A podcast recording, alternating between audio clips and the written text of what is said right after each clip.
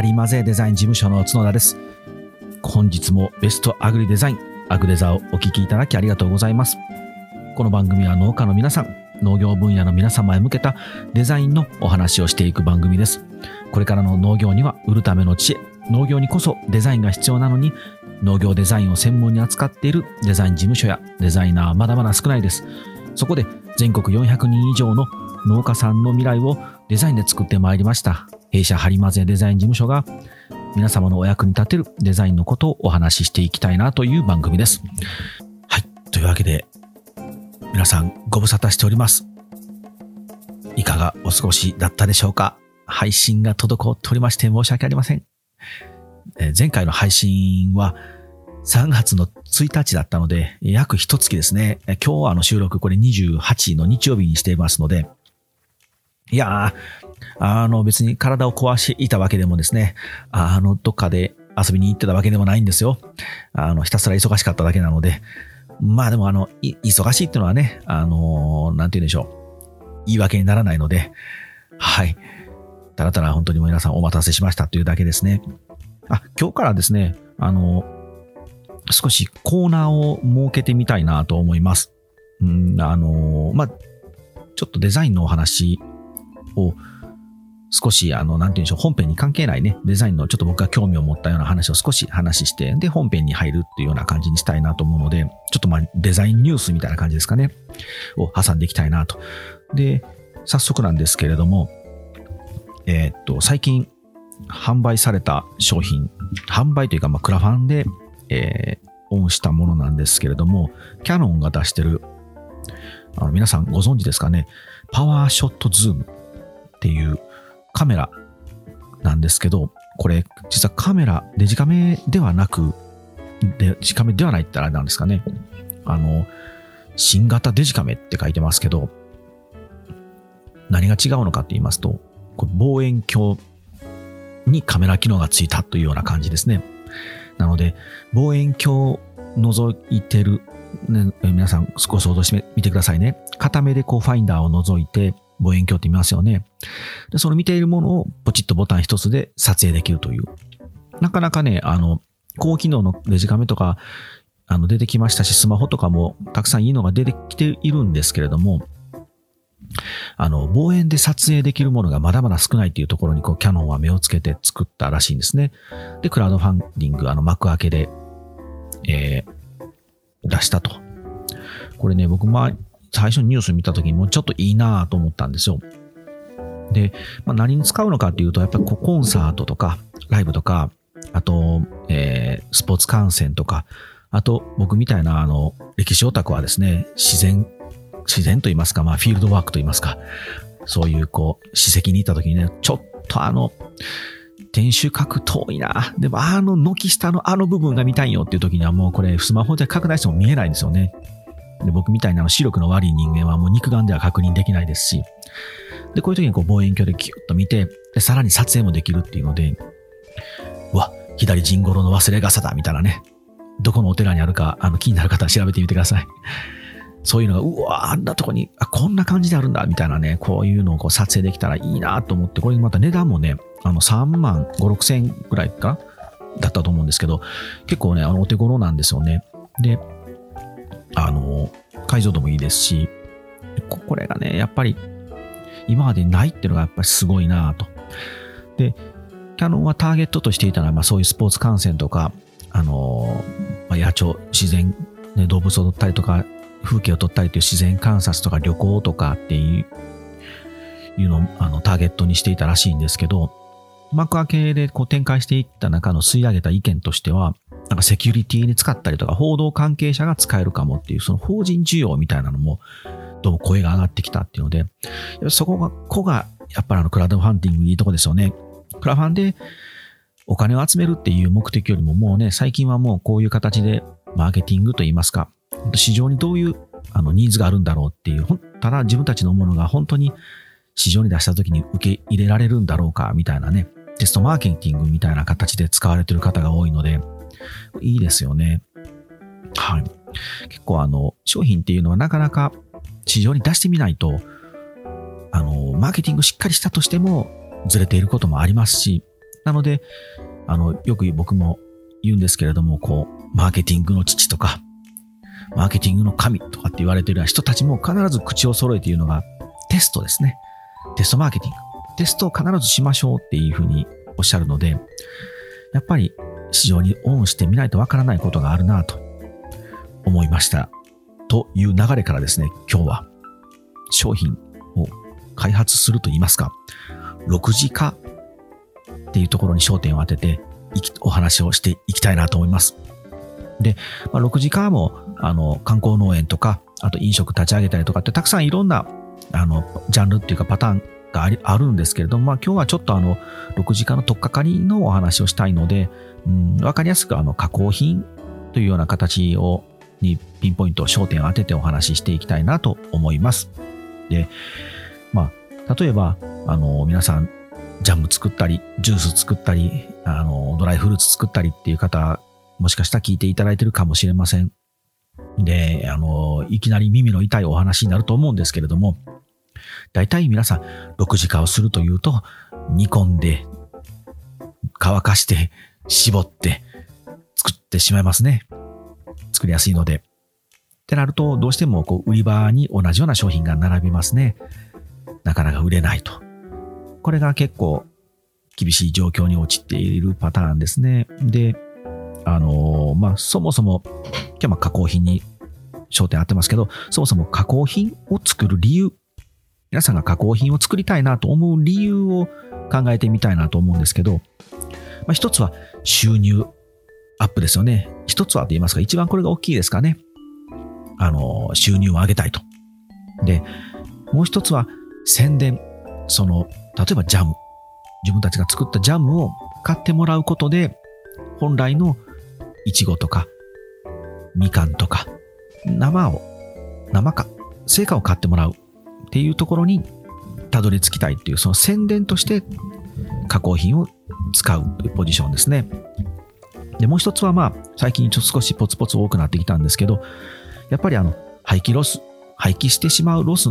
ね、廃棄物になるので、そういうものをなくしていきたいっていう、まあ、SDGs みたいな取り組み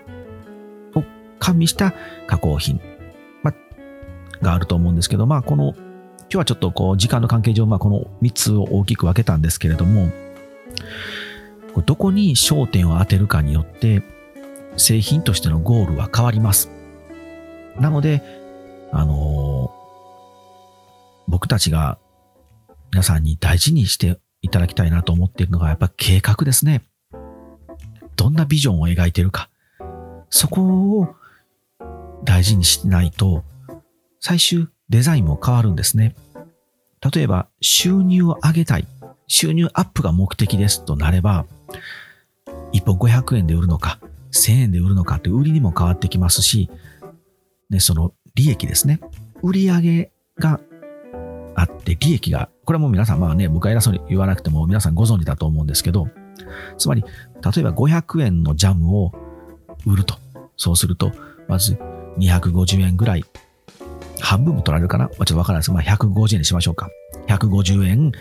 マージンとして売り場が持っていきますと。500円から150円引いた後350円ですよね。で、この1本ジャムを作るのに300円かかりますと。じゃあ、あと50円しか残らないんですね。これが50円が皆様の利益になります。収入になります。であれば、例えば、月々どれだけ欲しいかっていう計算したら、この50円しか売り上げが、あの、利益がないので、5000円欲しいなと、月々。じゃあ、1本売って50円しか自分たちにチャリンと入ってこないと。ね、もう単純に5000円割る50していただいたら何本売らなきゃいけないかって出てきますよね。そうすると、いや、年間100本しかできないんですよっていう方が、どんだけそれで利益を取れるか計算してみると、これ500円で売ってたら無理だなってやっぱなりますよね。だったら収益ではなくて、これはじゃあ広告として使おうと。もう収益が50円でもいいと。その代わり自分たちのことを知ってもらうきっかけとして使えば、生を買ってもらうかもしれない。であれば、そっち方向に振ったデザインになりますけど、やっぱりどうしても収益が欲しいんやと。このジャムを売って大儲けしたいってなれば、ロット数、生産数も上げないといけませんし、資材にそんなにお金をかけていてはいけないとかっていう計算になるので、どういう未来、ビジョンを描いてるのかというこう事業計画。これが結構大事なんですね。でも皆さん、じゃあジャムを作ろうとなると、ゴールはジャムを作るところがゴールになってしまってるんですね。ジャムを作るのがゴールじゃなくて、ジャムを売るのがゴールなので、実は皆さん気づいてる方も少ないんですけれども、6次化っていうのは商品を作ったりすることではないです。つまり、事業を立ち上げるということですね。新しいビジネスを作るっていうのがゴールなので、ビジネスのその仕組みを作らないとダメなんですね。どれだけ収益が出るかとか、どれだけ広告として宣伝ができたかとか、廃棄ロスをなくすというのであれば、どれだけ廃棄ロスをなくせたかっていうのがゴールなので、ジャムを作るのがゴールじゃないんですね。で、僕はあの、書籍の名前は出しませんけど、先日あの、本屋さんで見つけた本も、6時化で起業しましょうって書いてあったんですね。おと思って、あいいこと書いてありそうやなと思って手に取って見てみたんですけど、パラパラとめくってもう買うのやめました。こうやってジャムを作ったらいいよとか、こうやってこう商品を作ったらいいよとか、もう作り方しか書いてないんで、ああいうのはもうレレシピ集ですね。実際そのレシピとか書いてましたもん。はい。で、こんだけの分量で作ったらいいとかっていう。それは商品を作ってるだけで6時化ではないですし、それで起業しましょうつって、ね、事業、企業ですから、企業っていうと会社立ち上げてビジネスを立ち上げるってことなので、いいジャムを作ったからといってビジネスは立ち上がらないですね。だったらビジネスの仕組みをちゃんと書いてなきゃいけないんですけど、ああいう本を買って惑わされて皆さん、ね、大きな大きな負債を抱えてしまったら大変じゃないですか。なので僕らは結構、僕らはと言いますけど、僕は今日厳しいお話をしてるんですけど、いい商品、いい商品っていうのは誰にとっていい商品かですね。消費者にとっていい商品じゃないと、やっぱり売れないので、こんなにいい商品を作ったら売れますよってあの本は書いてましたけど、それは作り手が勝手にいいと思ってるだけなのでね、うーん、と思って、ああいうのが、やっぱ世の中に出回ってたら危ないので、ぜひなんか僕はこう、そうじゃないよっていうような本を書いて、それをにぶつけて創殺していきたいなと思ってるんですけど、まあ、どなたかあの、出版社の方、聞いていらっしゃったら何ぼでも書きますので、声かけてください。脱線しましたね。すいません。戻ります。そう、このブランディングの話をね、あの、ちょっとこの、えー、っと、あと、は、ちょっと少しシリーズ化して、少しがっつりとお話ししたいなと思って今準備を進めてるんですけど、まあそこでもお話ししたいんですけど、ブランドが消費者のものです。つまり加工品ジャムを作ったとしても、それは皆さんのものじゃなくて、ジャムでもジュースでもドライでもソースでも何でもいいんですけど、それはあの消費者のものです。皆さんのものではありません。なので、皆さん作ることに一生懸命なるのは、これ大事ですよ。あの、美味しくなかったら売れないので、品質が良くなかったら売れないので、美味しいとかっていうのは大前提なんですけど、それはゴールじゃなくて大前提なのでスタート地点なんですね。それを使ってどういう事業を展開していくのかっていう考えるのが6次化なので、なので皆さん6次化、6次化って言ったらあえ、ね、安易に物だけを作って失敗するのがそこですね。ビジョンが描けてない。つまり事業計画が立ち上がってないので、なので、そこの部分を今日少しあの、ちょっとあの、まあ、加工品の件に関してもまた、セカンドシーズンとかサードシーズンでゆっくりと詳しく詳しく話を積んでいきたいなと思うんですけど、まずは、皆さん、とっかかりとして、本当に気をつけていただきたいのが、作るっていうのがゴールじゃないという。クラフトがゴールじゃないんですね。そこからどうやって売っていくかっていうビジネスを考えるのが6時間なので、はい。しつこいことを同じことを繰り返し今日はお話ししてるでしょう本当にここ大事なんですよ。例えば、ジャム、皆さん作ってる方たくさんいらっしゃると思うんですけど、ジャムってそんなにしょっちゅう食べますか？これ僕の個人的な見解なので、いや、んな毎日食うよって方もたくさんいらっしゃると思うんですけど、あの、うちのスタッフさんにもちょっとこの間ヒーハリングをして、みんな最近ジャム食べた？って聞いたんですね。そしたら、まあ、食べましたっていう方もいるんですけど、食べてないな、そういえば食べてないよって方が多かったんですね。各言う僕もこの一月食べてないです。あの、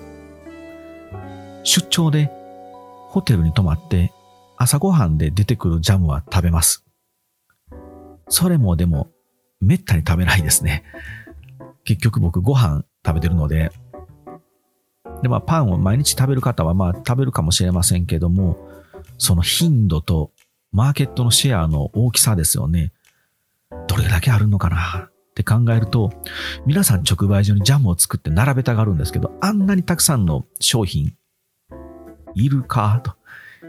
売れて、ほんまに売れてんのか？って思いますよね。そこを見てほしいんですね。ジャムを作る前に。よし、加工品作ろうと思った時に、まず一番最初にしなきゃいけないのは、売り場に立つことです。これやってない方がすごく多いんですけど、例えば弊社のとこにもこのジャムを作りました、ラビオを作ってくださいって持ってこられる方は、これどこで売りますか？どこで売る予定ですか？って聞くと、まずその予定もまず立ってない。いや、これから探すんです。あの、いいデザイン作っていただいたら持ち込んでます。行くんでっておっしゃるんですけど、いやいやいやいや、じゃあまあそれはそれでいいとして、そのじゃあ今から売りたい、売り込みに行きたいなって予定してる、ね、売り場、棚って他の方どんなん出してました？って聞いたら、いや、いや、他要素見てないから知らんわ、とか、売り場はまだ行ってないので見てませんっておっしゃるんですけど、もうアウトですね。ジャム作る前にそれはやっておいてほしいです。どんなジャムが売り場に並んでいるのか。ここかなり大事なんですけど、なぜかというと、後発ね、後発、後からを、今から後から出すので、必ず後から出すっていうことは、先に並んでいる何かのね、商品を引きずり下ろさないとそのスペースは開かないんですよ。つまり、今並んでいるジャムならジャムを超えていないとバイヤーは取ってくれません。商品力で超えないと価格でしか超えれないじゃないですか。じゃあ、安く売るしかないねって言われるんですね。もう400円のものがいっぱい並んでるから、お前500円で売りたいって言ってもそんなあかんよと。もう300円で持ってこいって言われるんですよ。じゃあせっかく作ったものを300円で売ってたら最初に欲しかった50円すら手に入らないんですよ。でこれは売り場をチェックしておくと商品を作る段階でわかるんですよね。あ、今こういう商品が並んでたら私たちはここを避けて新しいこの独自なものを出したものを出せるなって分かれば自分たちが欲しい値段で売り込みに行って営業できるんですけどこの売り場チェックをしていない方が多いです。マーケティングマーケティングってよく言うんですけど売り場チェックなんですよ。で、一日売り場に立ってみてください。そしたらどんな人が買うのかとか、一日にジャムがどれだけ売れてるのかってわかるんですよね。バカすか売れてるってみんな思うんですけど、あ、意外と売れてないなって分かれば、これジャムを作ってもどうかなってたどり着いて、ジャムじゃないなっていう選択肢が出てくるかもしれないんですけど、とにかく自分たちが取れたものをこれ余ってるの捨てるのもったいないので、もうなんか方法はって言って、加工品とかの本を読むとジャムを作りましょうってやっぱ書いてあるので、ジャム作っちゃうんですけど、そもそもジャムが売れるのかどうかですね。そこをチェックするのが大事なんですね。で、皆様が作るジャムは皆様のものではないです。誰のジャムかっていうと、これ消費者のジャムなんですね。消費者のために作らないとダメです。なので自分たちが作ってね、売るんですけど、自分たちのものじゃないんですよ。これ、またブランドの時もお話しますけど、ブランドっていうのは誰のためのものか、消費者のためのものだよってわからないと、ブランディングも成功しませんし、商品を作ったり、ね、その加工品だけじゃなくて一時の商品もそうですけど、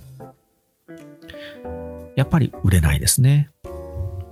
ここが結構ね、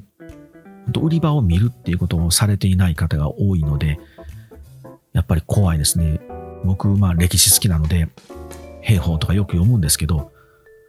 敵を知らないと勝てないです。つまり、売り場、どんな人がいるんだろうとか、どんな売り場なんだろうとかっていう、そこを知らないと戦争にならないんですよね。で、そこが結構大事なんですけど、やっぱ抜けていることが多いので、ここを今日はちょっと大事ですっていう、もこの一点だけをこうしつこく言葉を変え、品を変え、今日はお話ししたんですけど、まあ、あの、もうね、ジャムを作ってしまいましたよっていう方もたくさん聞いていただいてると思うので、耳が痛かったかと思うんですけど、もう作ってしまったものはしょうがないので、じゃあそれを今度、どうやって売っていくかっていう今度、売り方の方法を考えればいいんですけど、やっぱ独自化を出して、独自なものを作っていくのは、作る前から考えた方がやっぱ作りやすいですよね。作ってからこう無理やり付加価値を乗っけたとしても、それはやっぱりこうなんかあの、似合っていないのにドレスを着せてるようなものなので、やっぱり中身からきちんと作ってドレスを着せてあげるっていうのは大事だと思いますし、はい。ということで、えー、久しぶりの配信がかなり耳の痛い話になったかもしれませんけど、あの、本当大事なので、あの、ちょっときつい言い方しましたけれども、もう皆さんに借金背負ってくれってね、いうコンサルティングの人多いと思うんですよ。6時化したらいいですよって言って、予算作りましょうよって言って、売りましょう売りましょうって言って全然売れない。まあまあ、頑張って売ってくださいね、さよならって結構コンサルの人多いんですけど、僕はやっぱりそこに、そういうことになってほしくないので、やっぱり厳しいことは言いますよね。うん、はい。えー、そんな僕にまた皆さん何かありましたらメッセージください。ツイッターとか、えー、ツイッター、えー、インスタ、フェイスブック、えー、各種 DM 受け付けておりますし、メールも info